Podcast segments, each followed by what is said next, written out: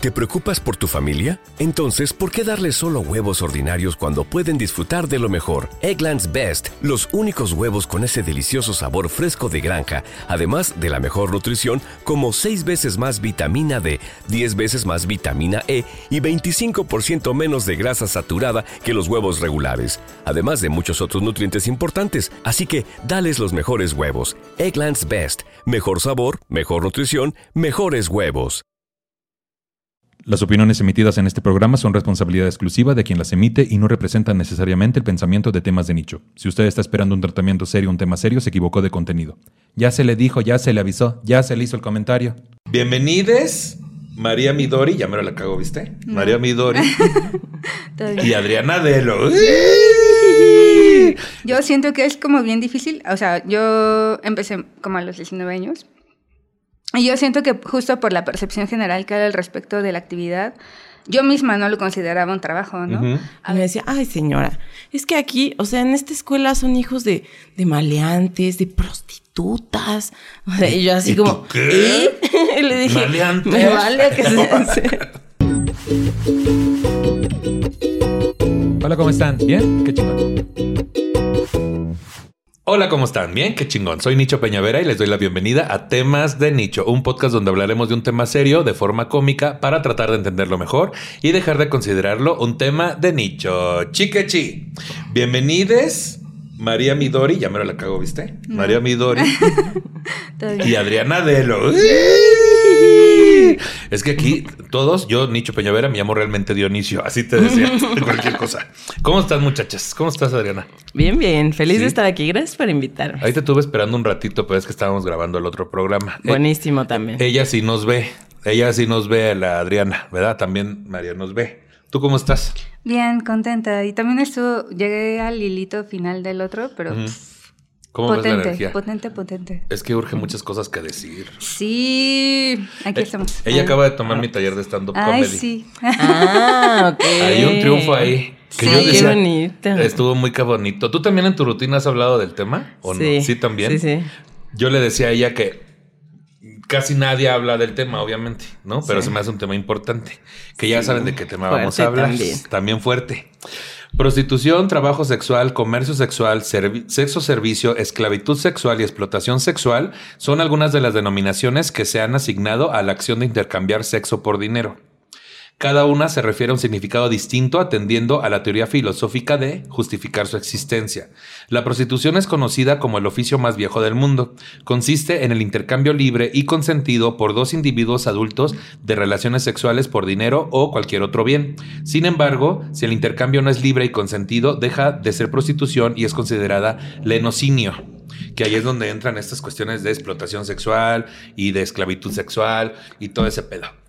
Es correcto. Es correcto. ¿Vamos bien? Sí. Ay, Sí, sí, sí, sí. A mí me gustaría saber primero cómo lo viven, María. O sea, ¿cómo es tu vida en esta actividad? Pues ya ahorita, después de 15, casi 16 años de ejercer, pues ya obviamente siento que lo tengo bajo cierto control porque pues una agarra callo y mañas y demás. Entonces creo que lo puedo transitar como de manera más tranquila. Pero, ajá, como que al principio pues todo es como muy raro.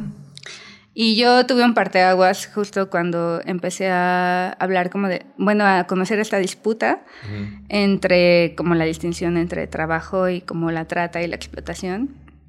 Y ahí fue cuando justo empecé a tratar de tener como una forma de trabajo más, au- más autónoma, digamos. Ajá, sí. Es, es difícil ver la diferencia, supongo, porque sabemos muchas historias de mujeres que son coercionadas, que son manipuladas para estar en esta actividad. Y obviamente quien obtiene beneficios, pues regularmente son hombres, ¿no? Ajá. Y es, y es difícil darse cuenta porque es una línea muy delgada que tiene que ver justo con la coerción y la manipulación, donde la persona se siente convencida de que sí es lo que quiere en ese momento, pero está siendo manipulada, ¿no? ¿A eso te refieres un poco? Eh, Sí, eh, o sea, siento que hay como tres fases, porque como que en esto como que siento que todo lo ven como muy blanco y negro. O sea, está o el trabajo autónomo y que por lo regular piensan como en la escort, que es así como que está súper producida y que tiene como muchos recursos o posibilidades de generar mucho dinero. Y se piensa como en la trabajadora sexual como justo explotada o tratada que está en la calle y que viene como de una, no sé, de una comunidad o de una situación muy precaria. Y realmente como que el abanico es bien amplio, ¿no? O sea, vemos mujeres en medio que estamos justo en un gris, ¿no? y creo que a mí me parece que en la forma en la que nos podemos reconocer de esto como un trabajo es que creo que todos los que trabajamos alguna vez hemos estado en una situación de explotación eh, y creo que podemos reconocer esa parte, ¿no? En la que hemos sido explotados a nivel de trabajo. Como los artistas con agencia, dices. Exacto. Como cualquier artista con agencia. Ajá, entonces como que justo esa situación de trabajar por necesidad y entrar a un trabajo explotado no es exclusivo de nosotras, ¿no? Sí, exactamente. Sí. Adriana Delo, ¿tú cómo lo vives? Yo, uy, ha sido un proceso cañoncísimo. La verdad es que hasta apenas hace un año empecé a decir que soy trabajadora sexual. O sea, porque al final del día, pues es una palabra fuerte que, pues yo en mi vida privilegiada de católica y bla, bla, o sea, era como... Ay, qué oso. Sí, no, o sea, no, no hay manera, ¿no? O sea, yo decía, le decía a mi papá, ay, qué padre las edecanes, que les paguen por bailar y por así, ¿no? Y me decía, ay, no, claro que no, que te vean como un pedazo de carne, ¿no? Qué asco, que no sé qué. Yo así como, pues les dan dinero, güey. O sea, eh, eh, eh, y se volteaba tu papá. y la foto, tenía, tenía un muro de fotos. ya parecía el lugar que venden birria con puros artistas. sí, sí. bien padre. Pero llevas ya varios años viviendo esto. Sí, llevo ya ahorita cuatro años. Entonces ya sabe toda mi familia, ya ya apenas le dije al de la lavandería, como que me voy a ir a velar, ¿sabes? Haciendo más valiente en el tema y, defendiéndolo porque pues es... Le tuviste que decir, es que por eso algunas traen chocolate, otros traen leche, es que es el trabajo, le Por eso la mitad es pura tanga. Así decías, por eso la mitad es pura tanga, nada más no me lo mete a la secadora porque luego así, ¿no? Se hace grande. Pues bueno, ¿qué es? De acuerdo con la Organización Mundial de la Salud, se denomina trabajo sexual a toda actividad sexual llevada a cabo por mujeres u hombres, adultos y jóvenes, cuyo objetivo sea el obtener dinero o bienes a cambio del servicio prestado, sea de forma regular o u ocasional. Los profesionales del sexo se definen como mujeres, hombres y personas transexuales en edad adulta que reciben dinero o bienes a cambio de sus servicios sexuales, ya sea de forma regular u ocasional, y que pueden definir o no conscientemente estas actividades como generadoras de ingresos. Entonces, es un trabajo de un intercambio de un servicio por un bien, ¿no? ¿Qué tan difícil es que la gente entienda que es un trabajo donde intercambian un servicio por un bien? Oh, bueno, nada. Yo siento que es como bien difícil. O sea, yo empecé como a los 19 años. Y yo siento que justo por la percepción general que hay al respecto de la actividad, yo misma no lo consideraba un trabajo, ¿no? A veces lo consideraba como un cotorreo pagado, ¿no? Así como de, ah, pues salgo con esta persona y me invita a la chela y me regreso bañadita y con dinero a mi casa.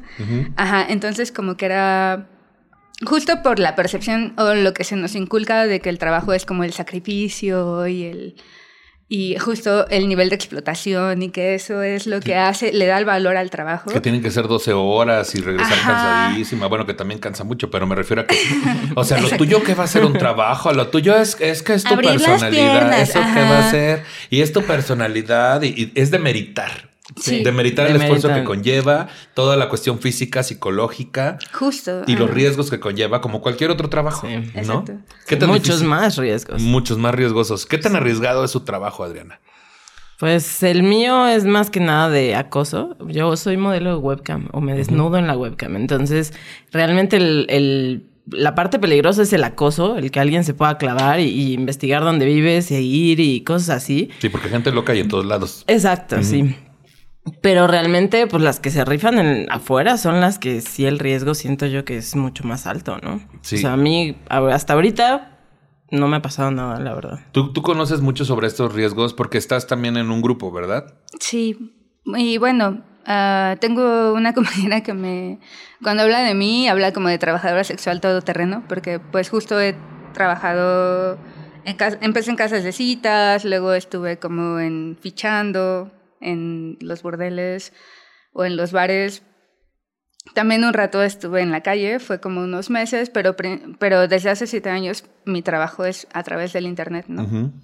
Eh, y creo que en todas esas dinámicas de trabajo hay peligros, porque primero, en primera hay estigma, ¿no? O sea, el, aunque vendas fotos o salgas a la esquina, la gente te va a estar diciendo, ah, pues eso, ¿no? Eres bien puta, o no sabes hacer otra cosa, o qué horror, o lo que sea, ¿no? eh, y creo que de ahí como justo viene como mucha, mucho del peligro, porque muchas de las que trabajamos en esto, ya sea solamente en plataformas o en la calle o en donde sea, lo hacemos escondidas, ¿no? Y siempre hay como un riesgo, ¿no? Lo que ella dice, ¿no? Te pueden doxear o como sacar tu info o investigarte, o como simplemente en las que están en la calle, pues no solo son los clientes, ¿no? Acosadores también está la policía y como todo esto, porque todo está bien clandestino, ¿no? ¿Qué? Pero si la policía está para cuidarnos, ¿de qué hablas? Estás hablando de una mentira. Y los Ay, hombres bien portados. Y los hombres los todos son maravillosos y más en lugares clandestinos y más con una persona vulnerable. Sabemos que eso no es verdad. Jamás. No, mexicanos ¿Qué, jamás. qué casos han escuchado de personas que les haya pasado cosas graves y o cercanas también a ustedes de, de esta, de esta cuestión de riesgo de estar en un hombre, en un lugar vulnerable, eh, con el estigma, con que a veces la gente no sabe dónde estás? Puedes desaparecer y no dejar un rastro, ¿no? Has Sí. escuchado mucho de esto seguramente. Pues sobre todo como a través del activismo y es que me han como yo ya lo veía, ¿no? Eh, porque también en las redes tenemos como nuestras formas de comunicarnos ciertas cosas y te llega como justo lo que pasa, ¿no? Pero ya cuando empecé de lleno en el activismo fue como una tras otra, una tras otra, una tras otra de que ves como pues estas violencias. Entonces, a mí y cómo pasan por alto, ¿no? También como bien justificadas. De por sí como que la violencia hacia la mujer siempre es como de, ay, es que tú... Muy normal. Ajá. Más en esta actividad. A mí una vez, hubo un, un tiempo que sí me dediqué a dar masajes con final feliz. Hace ya como pff, muchos años. O sea, mamá sabía que... Ay, mamá, si estás viendo esto, no Saludos, creo que lo voy a señora. hacer. Final feliz desde que al final es eh, eh, Ajá. eh, y la gente se va feliz y, y serpentinas y no, sí. Sí, no, yo daba masajes con final feliz, pero justamente yo tenía muchísimo miedo a pues todos los riesgos y todo lo que hay. Entonces dije, lo voy a hacer gente, ¿no? Entonces iba solo con personas que venían a negocios al- a, México, entonces extranjeros que venían a hacer negocios, porque obviamente no quieren pedos legales, entonces pues no me van a hacer nada y pagan en dólares, ¿no? Entonces dije, fantástico. Y ya me dediqué a eso. Y aún así en eso, en una ocasión, un güey se quitó el condón, ¿no? O sea, y sin avisarme. ¿no? Es un Entonces, clásico. y al final le dije, Ajá. Oye, te quitaste el condón, o sea, son 10 mil besos más, ¿no? 10 mil Diez mil- pesos diez más. mil besos más. 10 mil besos más, acuéstate.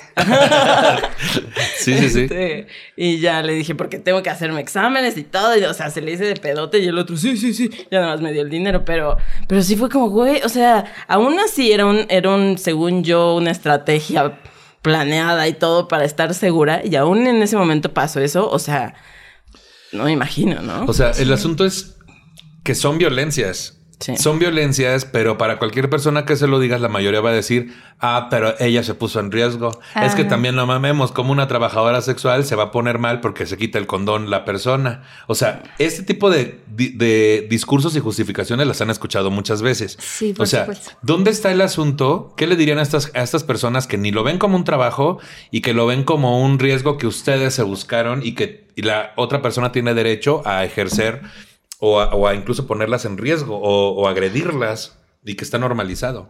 Pues mira, yo pensaría en primer lugar como creo que la, el trabajo es la violencia en, en este trabajo en específico está como justificada como por una yo siento que sí es una cuestión de género, ¿no? Porque creo que también hay gente que cree que fuera de este trabajo podría estar exenta de la violencia sexual, pero no es cierto. Hay como trabajos feminizados en los que también hay violaciones y hay acoso, como las secretarias, las empleadas domésticas o como incluso las enfermeras, ¿no? Entonces creo que son como trabajos que eh, ejercen principalmente mujeres y en las que hay como esta violencia y este acoso y que está como pre, ajá, como esto, ¿no? En las, las secretarias es como luego el, el requisito de la buena presentación, ¿no? Porque quiero una secretaria guapa, ¿no? Ujú, ujú. y, y la quiero para esto, ¿no? Para estarla viendo, qué sé yo. Y, cre- y lo que decías, ¿no? Al principio, como esta ah, idea de. Ay, te o creo que fui- fuiste más bien tú, que decías esta idea del pedazo de carne. Sí, claro. Creo que ni siquiera necesitas subirte a un tubo para que te vean como un pedazo de carne. O sea, eso pasa en la calle, ¿no? Sí, sí. Te ven pasar y te chiflan o te dicen cualquier mamá. Es una tontería, porque es como si regañaras al herrero por quemarse. Es como, o sea, tú te lo buscaste, tú Ajá, quisiste ser exacto. herrero, ¿no? También. O sea, es como, Ah, ¿qué? pero si fuera Herrera, uy, ¿para qué te dedicas a eso? Es que tú deberías de estar en tu casa y es que también vienes, mira cómo vienes vestida a errar. Ahí te decía, no, que lo dije mal, lo dije erróneamente. Pero sí, es un asunto de, sabemos que es, es sistemáticamente un grupo oprimido, la cuestión del género y también, pero pareciera que esta actividad parece que les da más licencia a los hombres de ser violentos y de propasarse. O sea, porque bien pueden gritarle un piropo a una chica en la calle, lo cual está de la chingada, pero en una cuestión de lo que la chica, hasta dónde puede llegar, los límites que ella puso en ese servicio de ese día, por ejemplo, él se siente con más derecho de propasarlos porque está pagando. Y entonces ahí entra lo de objetivizar a la persona, Ajá. ¿no? Que mucho se critica también a, ah, es que las sexoservidoras contribuyen a que se objetivice a la mujer y etcétera. ¿Qué opinan de esa parte? Mm, también creo que es como un mito, porque nosotras pon- podemos poner límites, o sea, como que mucha gente eh, cuestiona esto de los límites, eh, pero sí tenemos posibilidades de ponerlos, pero también todo depende de cómo está ah, el trabajo ante la sociedad. O sea, si nosotras estamos muy clandestinizadas, tenemos menos posibilidades de poner un límite. Pues es que nadie te va a defender. Ajá. O sea, Pero nadie- si el trabajo estuviera más reconocido, podríamos Regulado. como apelar más como a un derecho de que no, de que eso, ¿no? No, no, no porque me estás pagando, puedes hacer lo que quieras, ¿no? Exacto. Justo. De hecho, en Alemania, por ejemplo, en- por ley tienes que usar condón cuando vas a un sexo servicio. Y yo tuve un novio alemán y, y él me decía, es que yo no entiendo por qué. Y yo le dije, pues claro, es súper lógico. O sea, a ver, si la sociedad cree que, la, que las sexoservidoras son el depósito de semen, y alguien, ¿cómo va a llegar alguien a denunciar una violación? ¿Sabes? ¿Cómo vas a comprobar si te violó o si era un cliente? Pues porque los clientes usan condón, ¿sabes? O sea, si no haces esa diferencia, no puedes realmente, pues como abogado, defender una violación, o, o sea, no, no tienes armas, Sí. ¿no? Y es parte de regularlo. Si estuviera regulado, entonces sí tienes armas, Sí. ¿no? Y hablando justo de la legalización, de la regularización, la pregunta es si es ilegal. En México la prostitución es legal siempre y cuando sea ejercida por una persona mayor de edad y por voluntad propia. El trabajo sexual solo es ilegal cuando otra persona se beneficia de la explotación de otro ser humano. En estos casos se tipifica como delito de trata. Aunque no es ilegal, son los gobiernos de los estados los que deciden y regulan el tema de la prostitución. En la Ciudad de México, el artículo 24, fracción séptimo de la Ley de Cultura Cívica establece que practicar o solicitar prostitución puede llegar a ser una falta administrativa si se perturba el orden público. Sin embargo, solo puede haber una falta administrativa si un ciudadano presenta una queja formal. Y acá sabemos que la queja formal lo hacen los mismos policías que te recogen cuando estás en la vía pública o en un lugar donde Sí. pueden acceder, ¿no? Sí, justo. ¿Cuál es la realidad de, de esta supuesta legalidad y cómo debería de ser contra lo que pasa? Pues mira, yo lo que he visto, am, yo cuando empecé a trabajar en esto, empecé en casas de citas y el trabajo sexual, bueno, al menos, la, ajá, sí, el trabajo sexual independiente, tanto ese como el de las casas de citas, se anunciaba en el periódico cuando yo empecé. Yo por eso empecé, porque yo buscaba, en, ahora sí que en mis tiempos, ah, Sí. trabajo en el periódico y yo no llegué al trabajo sexual porque era mi última opción. O, sea, sí estaba en una situación muy precaria, Ujú. Pero quizá podía hacer otras cosas, ¿no? O sea, tuve otros trabajos muy precarios, como trabajar. traba- mi último trabajo antes de entrar al trabajo, trabajo sexual fue como estar en un. Trabajaba de en la intendencia de un centro comercial, ¿no? Y me pagaban 83 pesos al día. Eh, cuando empecé a trabajar, un día vi, el ya había visto los anuncios de casas de citas y, decía, y venía así en chiquito, se solicitan chicas y como que me daba curiosidad un chingo, pero como todo lo que te cuentan alrededor de eso es como bien oscuro, como que me daba miedo, ¿no? Claro. Entonces un día me animé, dije voy a marcar y me contestó una señora, ya como que me dio toda la info, me dijo puedes venir hoy mismo. Eh, ella fue como muy franca, ¿no? O sea, como que me contestó y me dijo, oye, ¿ya has trabajado en esto? Y le dije, no, y me dijo, ah, bueno, te cuento, ¿no? Aquí le dábamos servicio a los caballeros y no sé qué, y el, el servicio consiste en esto. Porque son unos caballeros de armadura. Porque sabemos que todos los hombres son unos caballeros. Y era así como el servicio es de 10 a 15 minutos y es tanto, ¿no? Uy, es un chingo, porque aquí en México, ah, te creas. 8 máximo. 8, ya 8. Ay, hay gente que dura 8. Muy redituable. Ah. Oye, pues está muy bien. Pero, o sea, por ejemplo, aún así en, en, ese, en esa dinámica de trabajo, el servicio era súper barato, ¿no? O sea, donde yo trabajaba donde yo empecé a trabajar el servicio de 15 minutos se cobraba en 150 pesos. Mocos. Y a mí me daban la mitad y la casa se quedaba en la mitad. Pero aún así en 10 minutos yo me ganaba 75 pesos, casi, lo que me ganaba en el día. Ajá, entonces si hacía cinco servicios en un día era como curioso, yo llegué igual. Ajá. Muy parecido. Sí, justo. Entonces, como que siento que con respecto al trabajo. Ah, sí, sí. Eh, pues esto se vuelve como justo una. Pues es un gran negocio. o sea, yo llegué ahí por números. Y justo era la lógica. Yo trabajaba traduciendo en internet y me pagaban 6 dólares la hora. Y empecé a ver las webcam y vi que ganaban pues hasta 100 dólares la hora, ¿no? Y yo dije, güey, estoy perdiendo mi tiempo ayudando a los mexicanos de Estados Unidos. Mi tiempo hablando inglés, así te Sí, mejor hablo inglés. dólares la hora también está muy bien. Pues sí, pero aún así, si podía ganar más, dije, oye, yo necesito más, ¿no? O sea. Sí, sí, sí. Entonces, sí, son los puros números. Es un gran negocio. El punto es que los hombres quieren seguirlo controlando. Ah, claro. Pues siendo toda la trata y todo, ¿no? Pero volviendo pues un poquito a la pregunta esta de si es legal o ¿no?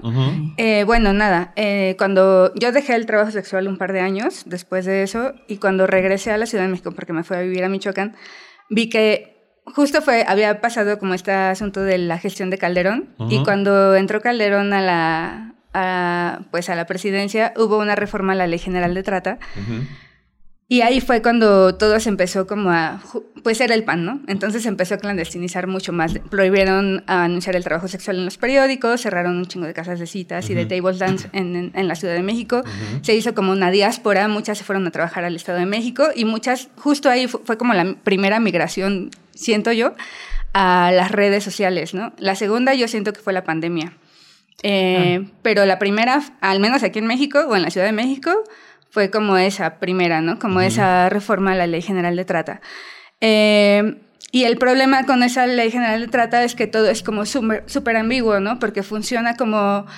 Hay una ley general que te dice que la trata eh, es primero te dice que la trata es esto como de la situación obligada, ¿no? Pero hay un artículo que te dice que, textual, dice que la, si la víctima eh, declara que ella estaba ahí por propia voluntad no se va a tomar en consideración el testimonio de la víctima porque es una medida de protección a víctimas, ¿no? Entonces es como de, eh, o sea, ¿cómo vamos a contabilizar realmente que la, gente está ahí por obligación o no, ¿no? Porque también hay un, una cuestión... Em, pues, no sé, como moral, de decir, ah, no es, no es lo mismo decir, ah, yo llegué ahí por necesidad o porque alguien me obligó o así, o a decir, ah, yo llegué porque quería ver qué pedo, ¿no? Sí, pareciera que es como con los gays, ¿no? De que si eres activo o pasivo. Si eres activo, ay, qué padre, pues eres el hombre a fin de cuentas, porque así dicen. Pero si eres pasivo, ay, pero es que también te gusta que te dominen, es que a ti te gusta. O sea, y vuelve a los mismos temas como con la diabetes, ¿no? La diabetes tipo 2, si no me equivoco, que es como, pues tú te la provocaste porque no haces ejercicio y no te alimentas bien, o como con el VIH o ahora con la viruela del mono, que es siempre como tratar desde la moral de señalar qué actividad tiene más o menor valor, ¿no? Porque pareciera que tiene que ver todo con buenas o malas personas. Es que a todo el mundo le gusta ser buena persona ahorita, en todos lados, ¿no? Exacto. Sí, la buena víctima. La buena. Pues hablando de derechos humanos, las y los trabajadores sexuales tienen los mismos derechos. El hecho de dedicarse al trabajo sexual no menoscaba en ninguna manera sus derechos. Sin embargo, es frecuente que en la práctica autoridades gubernamentales pasen por alto sus derechos y se les haga víctimas de persecución o de hostigamiento bajo el pretexto de alterar el orden público, entre comillas, o las buenas costumbres o la salud pública. Por ello vale la pena enumerar estos derechos y darlos a conocer para evitar los atropellos de los que suelen ser objeto. Primero, el derecho a la vida. Frecuentemente las personas que se dedican a ese trabajo son asesinadas. Estos crímenes rara vez son investigados o resueltos. La impunidad fomenta que se sigan cometiendo. Esto lo vemos en muchos lados, pero la gente, una vez más, como no le atraviesa, no lo ve como propio, lo ve como algo ajeno. Ajá. Ustedes que saben de esta comunidad y que tienen casos cercanos, para ustedes es imposible verlo como algo ajeno, sobre todo dedicándose a esta actividad también. O sea, es algo que, que les puede, que les duele, pero al mismo tiempo hay algo en su inconsciente que les dice que no va a cambiar o sí piensan que hay algún cambio hasta ante esta regularización de la, del derecho a la vida. Yo creo que ahorita la pandemia trajo una gran revolución sexual. Eh, bueno, o sea, fue súper leve, pero fue como la primera, ¿no? Como que todo el mundo al estar encerrado se dio cuenta de lo importante que es el sexo. O sea, hombres, mujeres, las mujeres empezaron a masturbarse más, ya se habla más de juguetes sexuales, o sea, ya está habiendo una apertura mucho más sexual y eso creo que pues nos ayuda al tema, ¿no? Nos ayuda a que vean que esto es un trabajo, o sea, a ver, yo estoy, no estoy ni siquiera vendiendo mi vagina, la estoy rentando y el bartender está rentando sus brazos para estar toda la pinche noche así, o sea, es lo mismo, es un trabajo. Sí. ¿No? Entonces, eh, creo que sí creo que ahorita puede haber una apertura con, con todo este foco a la sexualidad. Sí, esta, esta migración a las redes que he mencionado sobre que, pues que en tu tiempo, cuando empezaste, eran los anuncios en el periódico que todo el mundo hemos visto y toda, en las revistas también, incluso en revistas muy comerciales. Al final venían esos anuncios, ¿no? Que es, que es muy raro. Muy, muy raro me refiero a que son muy moralistas quienes leen ciertas revistas y al final venían los anuncios, ¿no? Sección adultos. Ajá, Ajá. sección de adultos.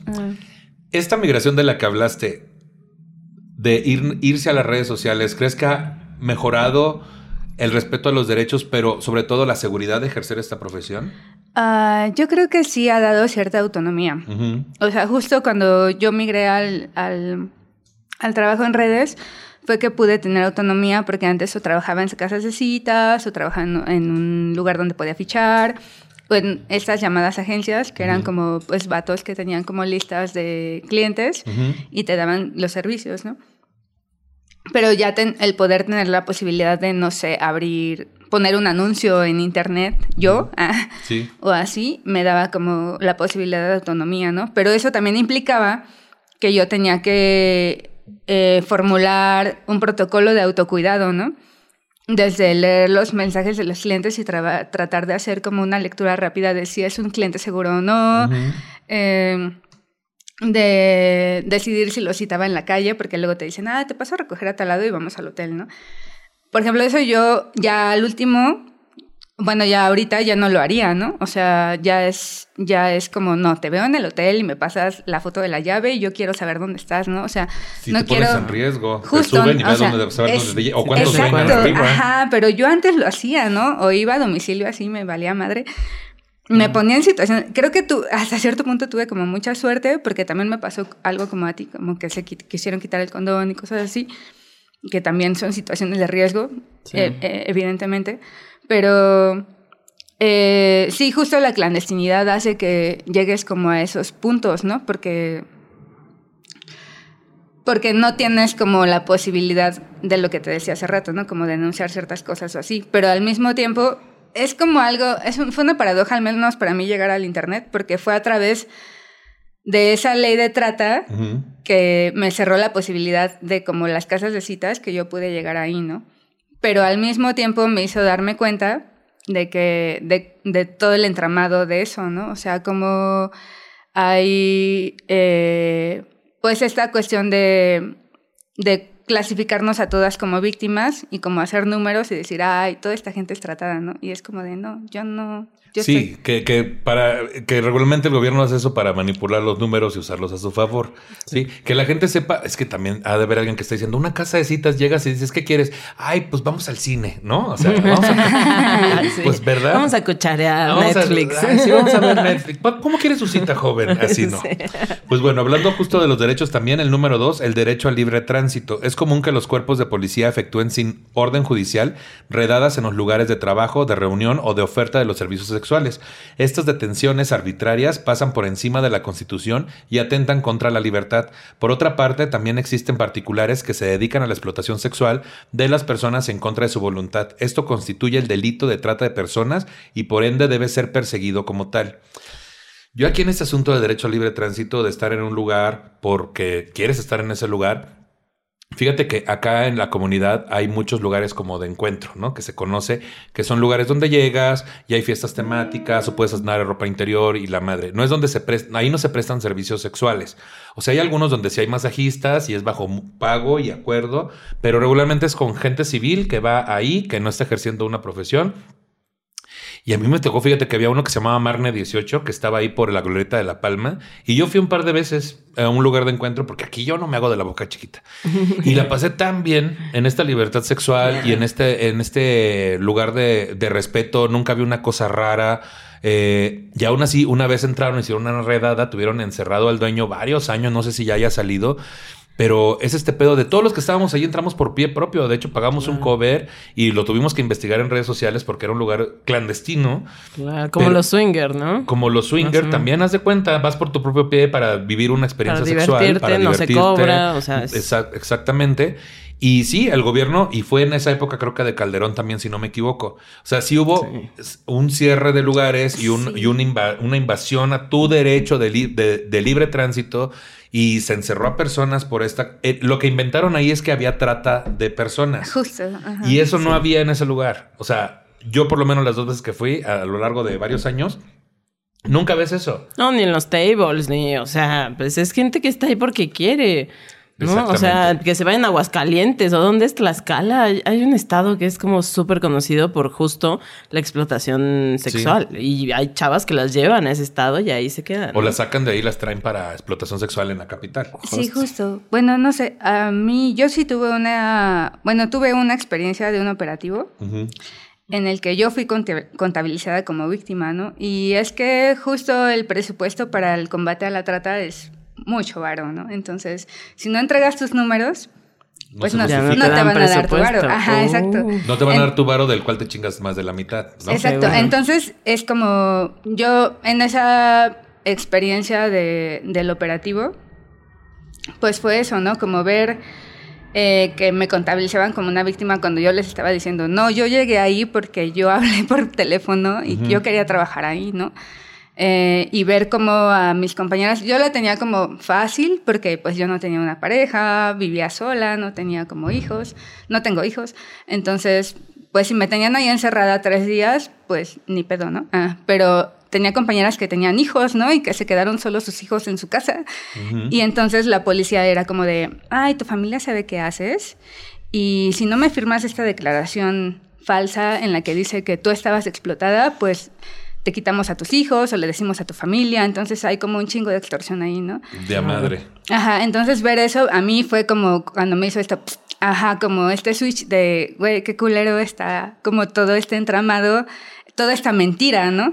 Alrededor del trabajo y de la trata, ¿no? Como de mezclar esto en una trampa en la que nos agarran de chivos expiatorios a las más pues justo, ¿no? Que estamos ahí en medio, ¿no? Y lo más pinche eh, frustrante es que justo para quienes se hicieron estos programas, para ellas no está llegando esa ayuda, güey. Porque están justamente como es aún más clandestino y aún más cuidado y hay más mordidas, pues por un lado tienen que justificar ese gasto al hacer estos programas y estas redadas, pero por otro tienen que seguir recibiendo dinero de donde sí realmente hay mujeres que necesitan este apoyo urgente porque hay posiciones de poder ahí o gente muy poderosa detrás también. Y a mí eso es lo que se me hace como súper escandaloso, ¿no? Porque es como de, güey, estás depositando como todos estos recursos en estas morras, nosotras que no necesitamos tu ayuda, güey. Y esas morras que en realidad son víctimas que Basta con irse ahí a, por Pino Suárez o a la Merced. Todo el mundo lo sabe. Si todos lo sabemos, el gobierno lo sabe, güey. Es ridículo que sigan existiendo esa, esa explotación en esos lugares. Justo. Entonces, a mí eso es lo que me parece así como de, ah, no. Pero es como la misma, o sea, para tener una medalla entre blancos, pues necesitas que los blancos lo noten y lo aplaudan. Entonces, ¿qué haces? Pues algo que tiene marca, que tiene lugar, que tiene, que es un establecimiento, que, y ahí te van a aplaudir otros blancos. Y entonces es como, ah, hay pinche gente blanca. Así te decía. Bueno, privilegiada, porque mira, muchos podemos ser. Eh, aquí tenemos Somos tonalidades, blancos, ¿no? Pero, pero no tenemos algunos privilegios que no se pasen de chorizo. Número tres. El derecho a la protección de la salud. Existen personas dentro de los servicios públicos de salud que se niegan a atender a quienes se dedican al trabajo sexual debido a una cuestionable moralidad. Esto también constituye un atentado a sus derechos humanos. Además, tienen derecho a protegerse del VIH por medio del uso de condones sin que esto se considere como algún elemento de prueba, entre comillas, por cualquier autoridad que se dedica, por cualquier autoridad a alguien que se dedica al trabajo sexual.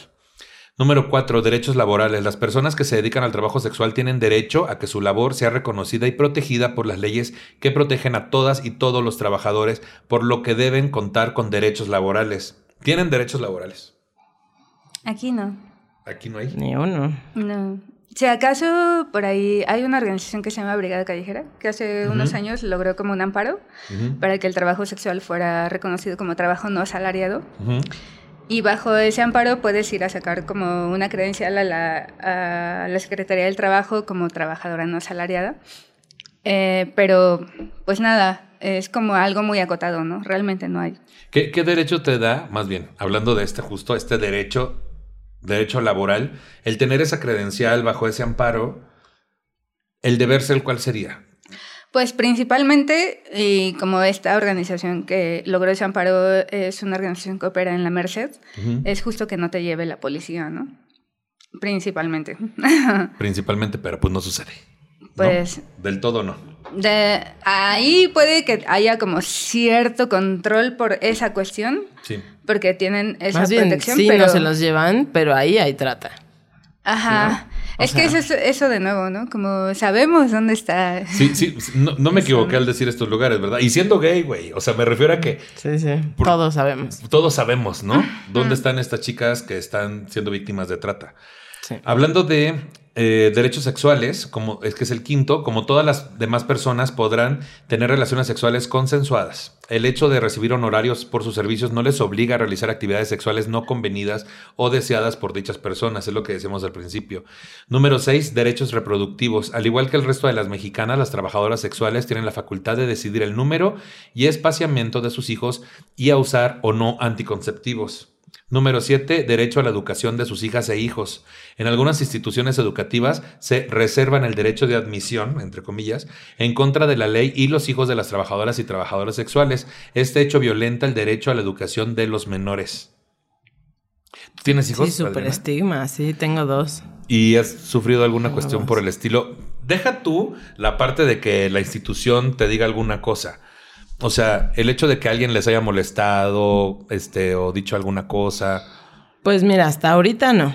Hasta ahorita no, pero antes mi hija mayor iba en una escuela pública. Ahorita va en escuela privada, pero iba en una escuela pública. Y el, me impresionó como el director me decía, porque yo le dije, es que, ¿qué onda con estos chicos? O sea, había un chico de 17 años en primero de secundaria. Yo dije, ¿qué? O sea, ¿qué lo van a dejar ahí toda la vida? ¿Por qué no se aseguran que aprenda para que pase? O sea, y me decía, ay señora, es que aquí, o sea, en esta escuela son hijos de, de maleantes, de prostitutas. O sea, y yo así ¿Y como, qué? ¿eh? Y le dije, ¿Maleantes? me vale que se... prostitutas. y, y sí, fue como, o sea, desde ese tono yo le dije, a ver, no me importa que se dedican los papás, el punto es lo que ustedes están haciendo en este lugar, ¿no?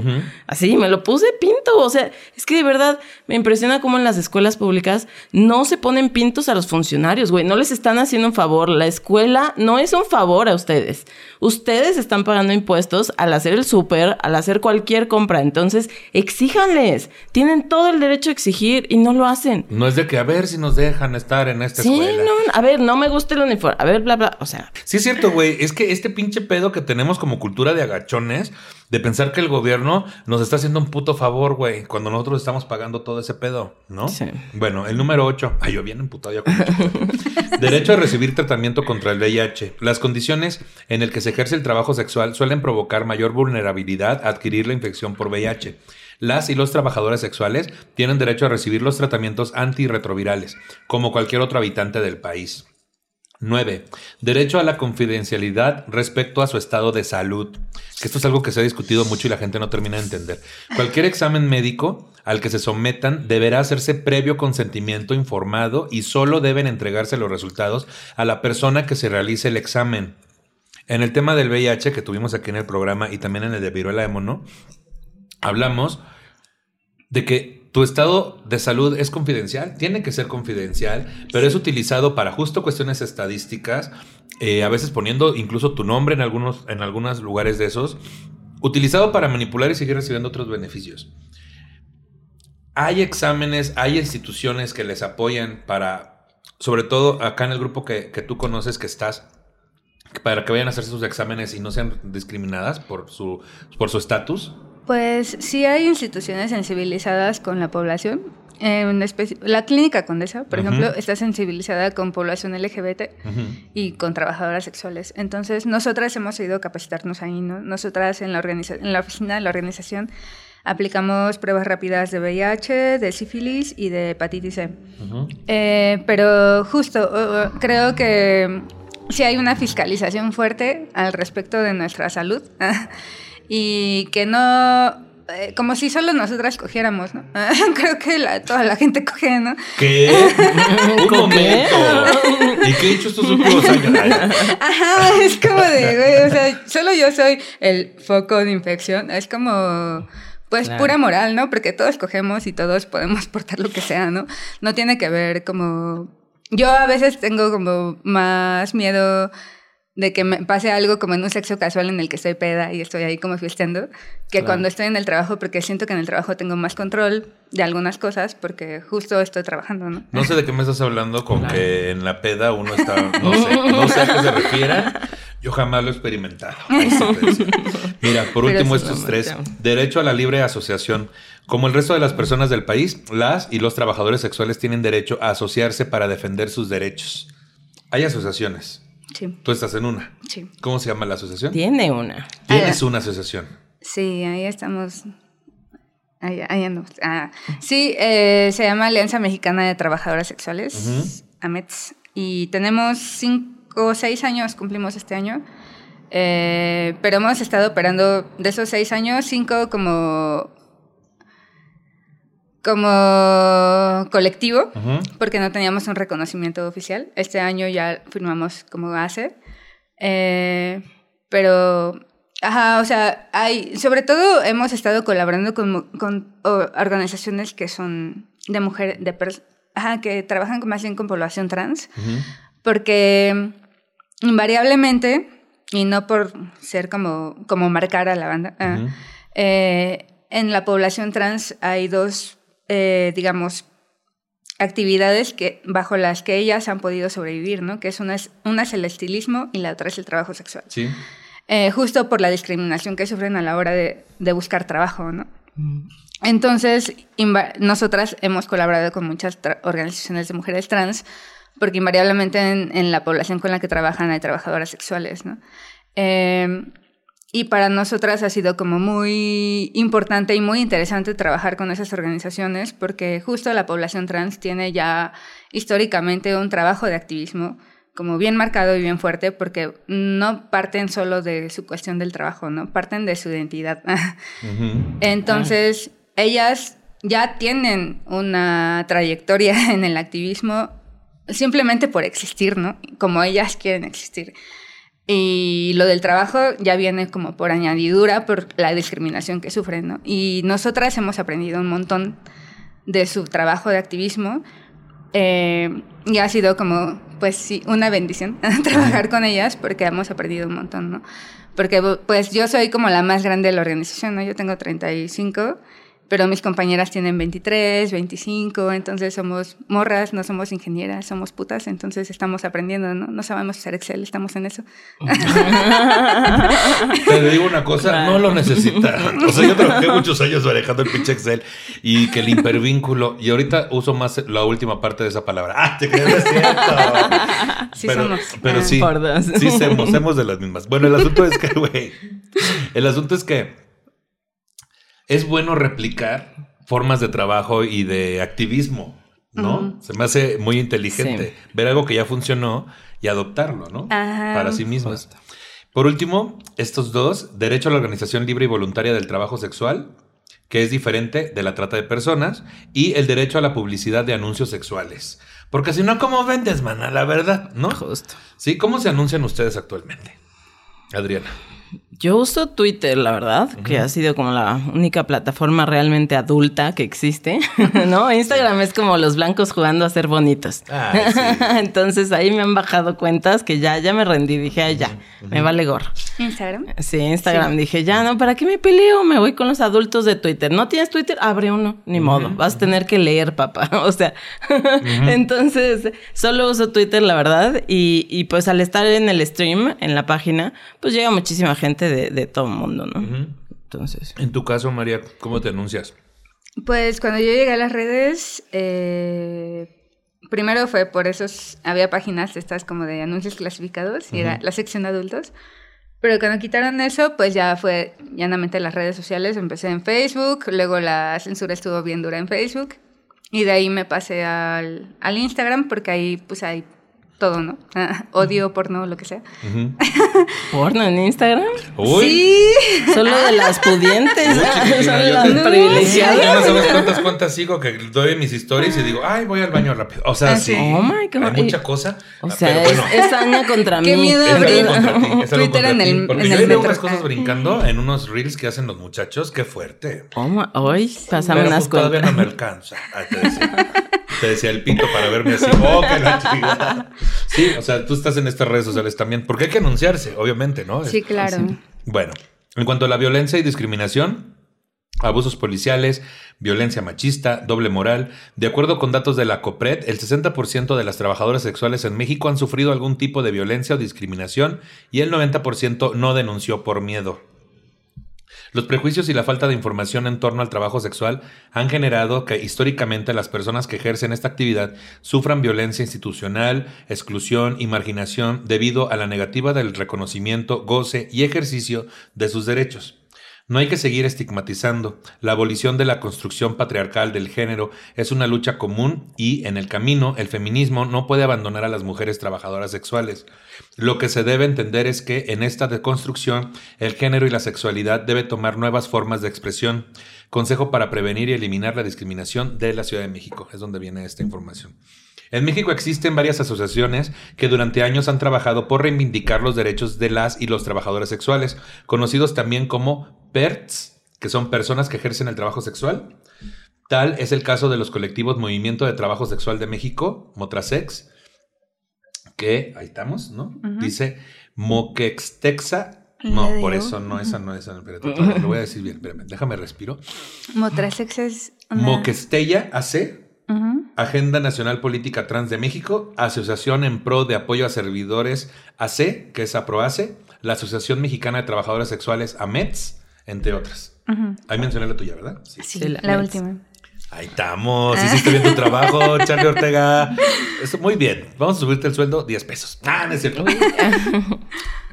Hablando de esto, violencia y discriminación. ¿Ya les ha pasado? Ay, yo hago una pregunta bien tonta porque sé que No, sí. espérate. Ahorita dije que llamaste a las feministas. Ah, ¿qué pedo? Las Oye, feministas sí. abolicionistas. Hay que hablar de eso. Uf, hay que hablar de eso. Que son las A que ver. son. Quieren eliminar el porno y el trabajo sexual. O sea, sí, Ah, ¿no? sí, Por allá van. Y las, Eso es lo y que las quieren. trans. Ah. Porque a las usualmente trans, las sí. SWERF son, que son las abolici- abolicionistas del trabajo sexual, también son. A ver, vamos a darle a conocer a Ah, la, son a la gente los términos que estamos usando, porque a mí, por ejemplo, María ya me dijo que las chicas que no se dedican a esto, eh, eh, de las sexoservidoras, se les llama moguls, ¿verdad? Las ex, moguls, las ex muggles. ah. las como, como Sex las Harry muggles. Potter. Ajá. Ok. Entonces vamos a, vamos a ilustrar un poco aquí a la gente sobre estos términos que estamos utilizando, ¿no? Este, ¿qué pedo? A ver, las TERFs dijiste primero, Las, ajá, las TERFs, pues. que son conocidas como... Como las, las, bueno, es como feministas que excluyen a las mujeres trans. ah. Ujú. Y las SWERFs, que es como mujeres que excluyen del feminismo a las trabajadoras sexuales. Ah, mira, porque, sí, claro, porque hay que pedir derechos excluyendo a otras de los suyos. Exacto. Sí. Claro, sí, es que es Si no, normal, no alcanza para Porque todos. si no, ¿cómo voy a ser escuchada por un sistema que siempre ha hecho lo mismo contra mí también? No, sí, claro. Pero aparte a mí me llama mucho la atención porque muchas de ellas hablan como de esto de, no, es que las mujeres, el trabajo feminizado y trabajan en condiciones precarias, pero tienen una trabajadora doméstica en su casa, ¿no? Ujú. Claro, Entonces blancas es como de, y porque está feminizada y está racializada y está precaria, no le vas a dar como derechos, o sea, no la vas a, no le vas a pagar el seguro o lo que sea. Ay, no, porque es de la familia. Ajá, le, le regalo, la, le la regalo la ropa Sí, usada. ¿Tú sabes sí. cuánto le hemos apoyado? Sí. ¿A ¿Cuántas vacaciones te ha ido con nosotros? No, Ajá, ¿en ¿dónde más los la niños. van a tratar como nosotros? Y es una relación tóxica con un pelado que te maltrata, güey. sí, justo. Si no va a encontrar un mejor lugar que aquí, ¿no? Sí, exacto. ¿Tú qué opinas de algo que querías decir también sobre este asunto del feminismo? Sí, pues las abolicionistas es como me parece ridículo porque no le dan voz a las trabajadoras sexuales. No le dan voz, ni siquiera las escuchan, les vale gorro. Ellas solo escuchan a las víctimas y dan por hecho que todas son víctimas cuando no es, o sea, dicen, el 1% lo hace porque quiere.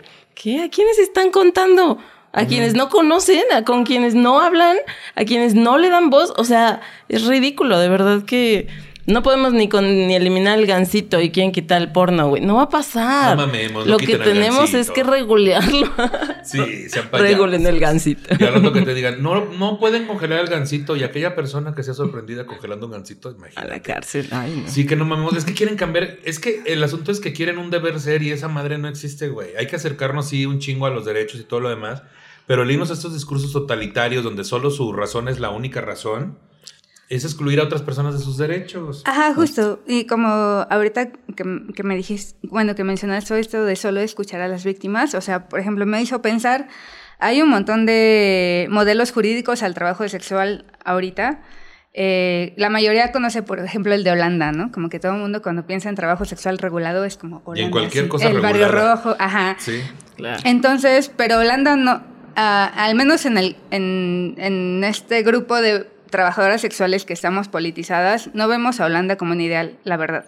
Porque Holanda funciona bajo el, el modelo jurídico de Holanda, tiene una, una óptica o un posicionamiento muy desde, lo, desde la recaudación de impuestos. Entonces, su modelo jurídico funciona en base a, sobre todo como negociando con los, con los empresarios, ¿no? Que tienen como sus burdeles. Entonces, ahí pues sí puede haber, situ- haber situaciones de explotación, eh, no de trata, porque pues justo está regulado.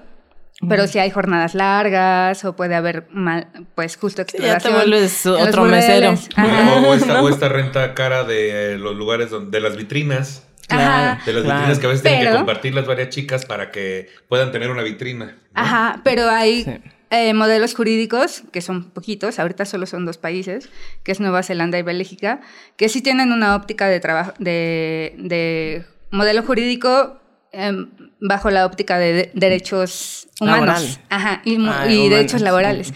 Entonces, por ejemplo, en Holanda, digo en Holanda, en Nueva Zelanda y en Bélgica, eh, a mí me parece como muy completo el modelo jurídico porque hay, por ejemplo, eh, para empezar, los burdeles funcionan en un modelo de cooperativa. No hay un dueño. O sea, los que gestionan el espacio son las personas que trabajan ahí. Uno. Dos. eh, si la gente quiere dejar el trabajo sexual o no se siente como bien, porque a pesar de que hay una regulación, sigue habiendo estigma. Entonces, Claro. si hay una persona que ya no quiere ejercerlo, se le da como una especie de este seguro de desempleo, digamos, y en lo que encuentra un trabajo eh, que no sea el De trabajo sexual. ¿no? Entonces Claro. puede como pedir e- esa ayuda en lo que encuentra otro trabajo. Ay, qué chido. Entonces a mí me parece que es como... cool. Y, a- y al mismo tiempo distingue la trata, ¿no? Entonces Claro. a mí me parece que eso... El único problema que tiene eso es que no contempla a la gente inmigrante, ¿no? Eh, Pero todas- aparte tiene que contemplar otras figuras, o sea, a ver, en la webcam, yo no sabes cuánto muero por tener un manager, o sea, no Ah, inventes, sí. eso estaría genial y le conviene a los hombres.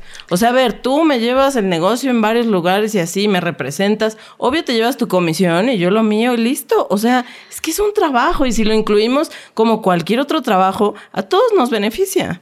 Sí, porque ¿no? es, es generación de, de ingresos, güey, es movimiento de capital. Sí, justo. Yo quiero como acotar algo a eso del manager, porque hace rato dijiste algo como de, eh, bueno, eh, lo que estabas leyendo era como de, ah, sí, bueno, hay trabajo sexual que sí es autónomo, pero si hay un tercero Ya es explotación. Ya es ex- Ajá. ya Sí, Pero, así. por ejemplo, yo puedo contratar a un chofer, ¿no? Que me vaya a llevar a los servicios y que me esté cuidando, pero como es un tercero, la gente puede pensar... que es explotación. Que es Ajá, Sí, que exacto, ¿no? Y esa persona Cierto. está en Entonces riesgo. la gente no quiere trabajar con nosotros. Ajá, ni Me como, ni como fotógrafos, aunque seamos onlyfanceras, ni sí. como co- choferes, ni gente que nos cuide, ni nada, ¿no? O sea, estamos... Yo ya estoy a dos. Siempre digo lo mismo en cada episodio, güey. Bueno, y ya todo. sa- Sácalo. sí, sí. Es que pa- para todo Recomiendo. hay, Ah, oye. pues sí. ¿Cuánto muchacho ahí no quiere verme que, que mi truza Heinz? ¿No? Tantito. ¿qué dices tú? Mi fruit Mi Fruit of the the Loom Loom. sí tengo de esas. También no te estoy riendo. también.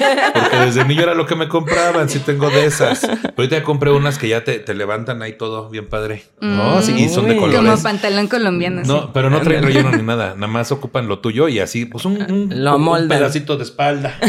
un pedacito de, Como el brano. de pelvis, un pedacito de. Pues porque uno no tiene el Ah. plano, ¿verdad? Uno no tiene el vientre plano. Pero Lo bueno, distribuye. hablemos de el Día de la Trabajadora Sexual. La fecha busca crear conciencia sobre la explotación que sufren las personas que se dedican al trabajo sexual, quienes se encuentran en una situación de gran vulnerabilidad. En esta fecha se recuerda lo ocurrido un 2 de junio de 1975 en Lyon, Francia, donde un grupo de prostitutas ocupó las instalaciones de la iglesia de Saint-Nicer. Las mujeres se declararon en huelga debido a la violencia y el hostigamiento que sufrían. En 1975. Qué hermoso, sí. En la década de los 70, las leyes francesas obligaron a que las prostitutas ejercieran su oficio en secreto, lo que las convirtió en víctimas constantes de las represalias de la policía. Unas semanas antes de la huelga del 2 de junio de 1975, dos trabajadoras sexuales fueron asesinadas, hecho que provoca la protesta. Las prostitu- prostitutas tomaron la iglesia y exigieron un fin al acoso y violencia. La huelga duró ocho días. Una semana después de que inició el movimiento, la policía de Francia lo reprimió. Desde entonces, en el calendario de las efemérides feministas, quedó establecido el Día Internacional de la Trabajadora Sexual cada 2 de junio. En 1976 fue el primer año en que se conmemoró esta fecha. 2 de junio. Sí. Hablando de replicar movimientos, este pedo de fueron oprimidas, fueron violentadas, fueron asesinadas, también suena mucho al movimiento LGBT y de cómo surgió de que la gente dijo, ya estuvo bueno, cabrón. Y desde esta, eh, quitarnos esta pena, esta vergüenza, porque nos han inculcado que debe ser vergonzoso nuestra actividad sexual, sea cual sea esta, y más si es una actividad lucrativa. Decir, ya, hasta la madre. Y siempre tiene que ver con la pinche policía, güey. Siempre tiene que ver con ya estoy harta, ¿no? Entonces, ahorita que estaba hablando de esto, sentía como que alguien estaba hablando de la marcha del Pride y yo me emocionaba igual que María ahorita. Sí, ah. Es ¡Y por ahí, ¿no? junio! Sí, es que yo considero que las trabajadoras sexuales sí somos disidencia sexual, justo porque salimos de la norma. Sí, totalmente. Tiene que ver con nuestra práctica sexual o el uso de nuestra sexualidad. Aunque ¿no? seamos mujeres cis, nos estamos saliendo de la norma. Entonces creo que si en- entramos ahí, aunque no seamos pues e- explícita, porque la gente piensa como en la disidencia, como en la banda gay, en las lesbianas, en las trans y así, pero nosotras como mujeres cis creo que también estamos ahí un poco, no, Sí. no, o un mucho. ¿Tú sabías de este día, Adriana? Yo no, sabía. No. Sí, vi ah, que bueno. lo empecé. Apenas creo que este año medio lo vi ahí en redes sociales, porque ya sigo a Mex desde creo que apenas medio año que supe que existe. Y, y fue así como, órale, qué padre. ¿no? Y desde ahí como que empecé a difundir el, a ver, si tienes OnlyFans, eres trabajadora sexual. Perdón, niña fresita. Perdón, chica de la Ibero, eres trabajadora sexual. O sea...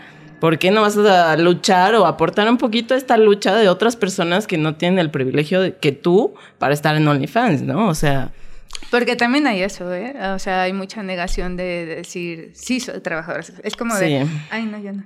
Sí, les da pena o miedo. Ajá, y tampoco, o sea, hasta cierto punto no las culpo porque nada es enfrentarte al estigma. Una O vez del más. uso de estos servicios. También. Sí, También, claro, sí, supuesto. Dicen, no, yo no contrato a nadie. No, a ver, yo, Nicho Peñavera, he contratado sexos servidores, por supuesto. Yo también. Por supuesto, güey. O sea, también. y Por dos- sexos servidores, tanto en el sentido de justo lo que decías del masaje, también es un servicio sexual. Sí. No porque vayas a desconstructurarte la espalda, ya estás deconstruido de tu mente, güey. O sea, también al final me han hecho final feliz y ya he pagado por ello y también he pagado por personas que se anuncian en mil eróticos y cosas. Bueno, eso sí no tanto porque me da cosa, pero por, justo buscando la seguridad, güey.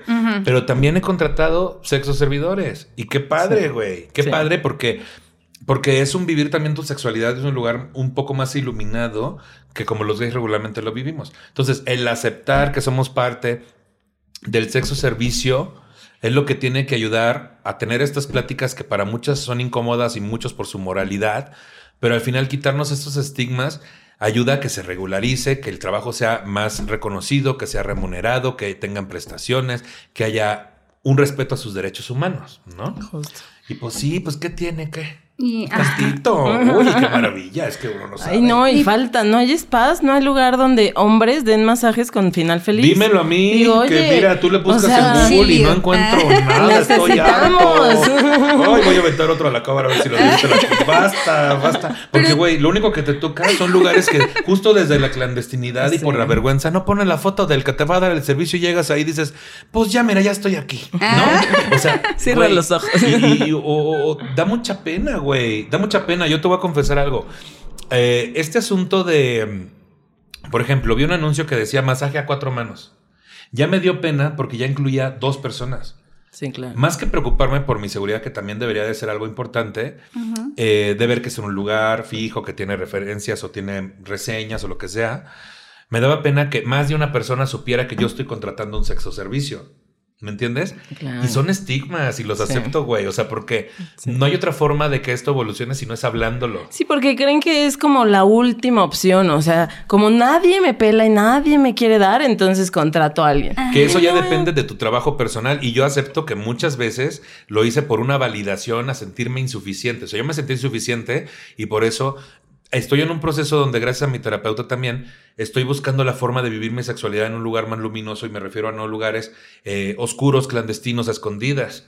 Pero son los únicos lugares que tenemos a nuestra disposición también. Y, y eso también es un estigma hacia la persona que te da ese servicio, a la cual tenemos que tratar con respeto, güey. O sea, no obligar a que haga nada por el hecho de que tú estás pagando. Sí, no, justo por eso el regular y el, pues ya llegaremos al punto donde sean contratos. A ver, aquí está, fírmale, papá. Sí. Es un servicio, le O estás contratando y estas son las reglas.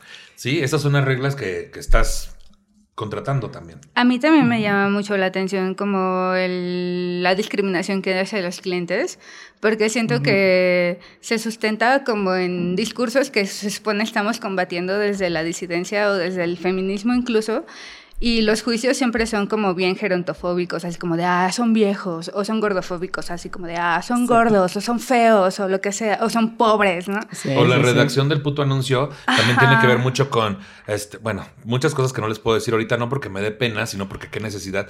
Pero muchos anuncios tienen que ver, parece que van dirigi- dirigido a un gay que quiere ser feminizado, que quiere ser maltratado, golpeado, partido en dos, por decirlo más, este, light.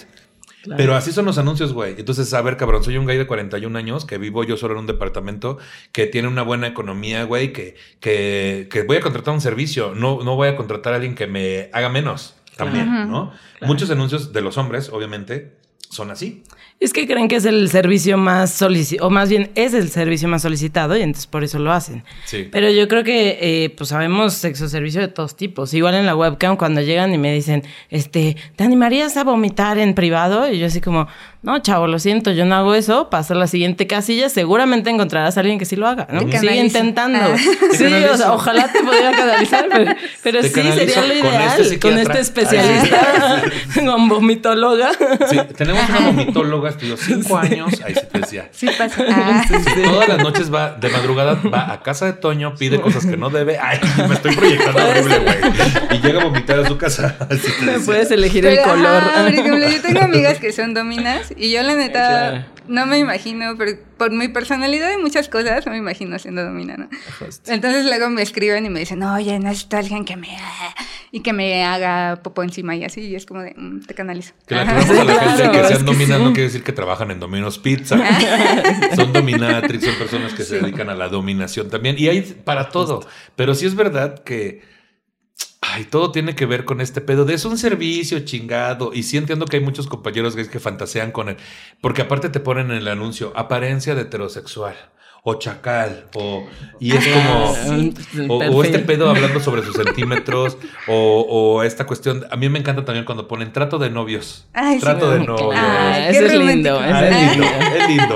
Porque digo, ay, le puedo hacer unos dramas. Ay, ya ves, oye. Pero sí está mamón.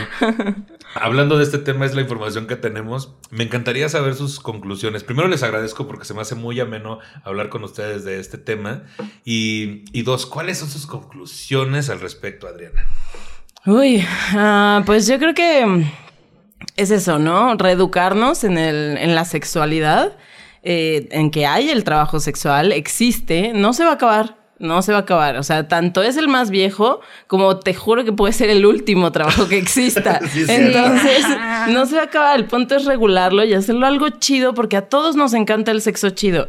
O sea, y las trabajadoras sexuales también nos gusta el sexo y muchas lo hacemos. A mí me encanta estar toqueteando a la gente, güey. O sea, yo no tengo estigma de, ay, es gordo, es moreno, es... me vale madres, güey, porque es algo que aprendes con esa profesión, igual que un doctor. Un doctor no va a llegar, ay, eres moreno, no te voy a atender.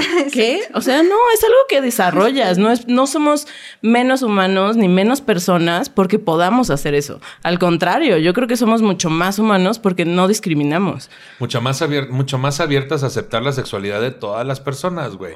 Me encanta eso que dijiste ahorita, güey, que es algo que también desarrollas y que es que a cuánta gente no le hace falta no juzgar los cuerpos del resto. Exacto. ¿no? Sí. Que no decimos que no haya esas personas que dan ese servicio porque lo mencionas, ¿no? O sea, está, está de cierta manera estigmatizado también, pero chingao. ¿En qué otra profesión podrías no aceptar los cuerpos diversos? Claro. O sea, si como no masajista, como, como masajista, trabajadora como sexual, trabajadora doctor, sexual, por supuesto. Bombero, policía. Es que ninguno debería de, o sea, ninguno. ni los modelos deberían de estigmatizar tanto, ¿no? Pues ahí estamos, no estigmatizar. María Midori, tus conclusiones. Ah, pues nada, creo que a estas alturas, a pesar como de la abertura política que al parecer hay, uh, sobre todo en la Ciudad de México porque es un oasis al respecto del resto del país. Sí. Eh, pues nada, seguimos ahí como escondidas, ¿no? Entonces creo que deberían, creo que la banda debería tomar en cuenta que seguramente conocen a alguna trabajadora sexual y no lo saben. Ah.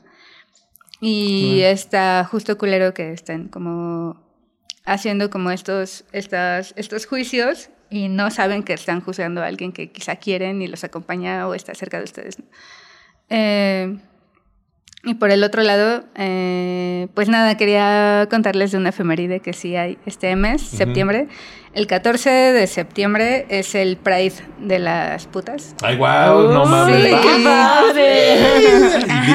Ah, vamos a hacer un convivio. Sí, a huevo. Bien, bien, bien. Ahí, ¿Qué eh, día dijiste que es? El 14. El 14 de septiembre es el Pride. De la sex worker, ajá. Oh, wow. wow. Entonces vamos a hacer ahí un convivio con nuestras colegas callejeras en es Buenavista y Puente de Alvarado, ahí uh -huh. en Metro Revolución. Vamos a hacer un convivio y una proyección de un documental que se llama eh, La Plaza de la Soledad, que es una plaza en el centro donde trabajan, eh, ejercen el trabajo mujeres que de la tercera edad. Uh -huh. eh, que justo me parece que, bueno, al menos nosotras hicimos como una campaña precisamente en la pandemia porque nos parecía que era el sector más desprotegido de, dentro de nosotras al respecto del COVID, o al menos así lo entendíamos al principio con esto de la gente de la tercera edad uh -huh. y bla, bla, bla. Eh, y a mí me llamó mucho la atención durante la, la publicidad que estuvimos, estuvimos haciendo con la, la colecta, de que la gente les decía, hay trabajadoras sexuales de la tercera edad, y era así como de, wow, ¿cómo crees, no? Claro. Pero sí están ahí, ¿no? Y me parece que justo se esencializa mucho el trabajo sexual a mujeres jóvenes que tenemos capacidad de ahorro, pero no es cierto, ¿no? O sea, hay, hay, estamos en el gris y hay como un abanico bien amplio, ¿no? Claro. Y por eso mismo se vuelve más probable que conozcan una trabajadora sexual que ni se imaginan que es, ¿no? Eh, entonces, yo sí les uh, los llamaría como a abrir el tema y de que pues nada, no se espanten porque una cobra por coger, ¿no? no se espanten porque una cobra por coger. Se me hace una muy buena conclusión. sí. Yo, este, lo único que tengo que te, de decir al respecto es que me resuena mucho en la cabeza este, este nicho adolescente que escuchaba, no, es que esas personas drogadictas, alcohólicas, gays y prostitutas. No, es que esas personas no. Saquemos estas dos palabras de esa lista o todas, porque también el alcoholismo y la drogadicción son enfermedades. Y tenemos gente cercana.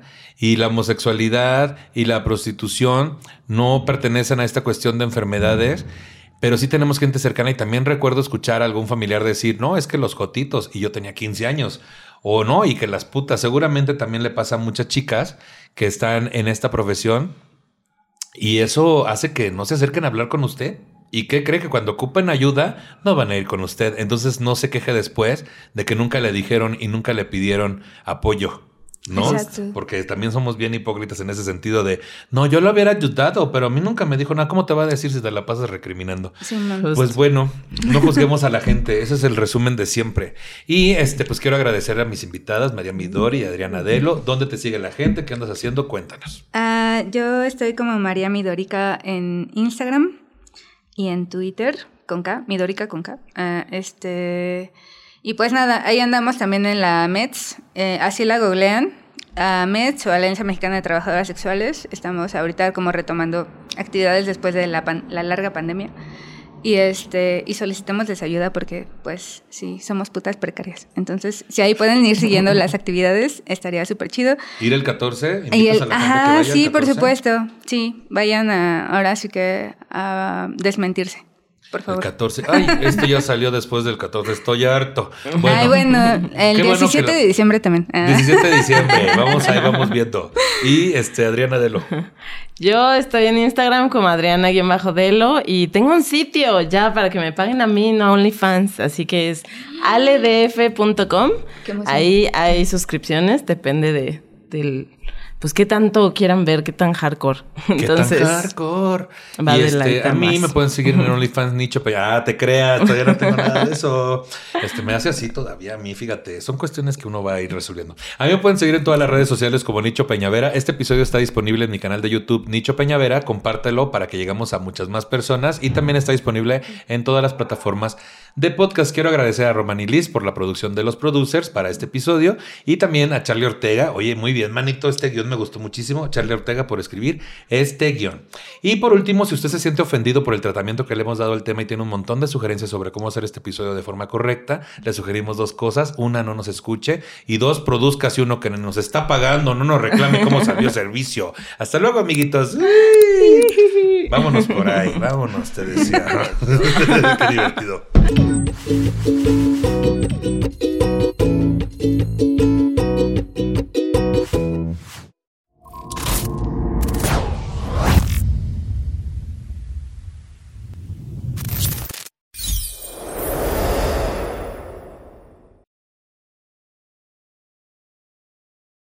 ¿Te preocupas por tu familia? Entonces, ¿por qué darles solo huevos ordinarios cuando pueden disfrutar de lo mejor? Eggland's Best, los únicos huevos con ese delicioso sabor fresco de granja, además de la mejor nutrición, como 6 veces más vitamina D, 10 veces más vitamina E y 25% menos de grasa saturada que los huevos regulares, además de muchos otros nutrientes importantes. Así que, dales los mejores huevos. Eggland's Best, mejor sabor, mejor nutrición, mejores huevos.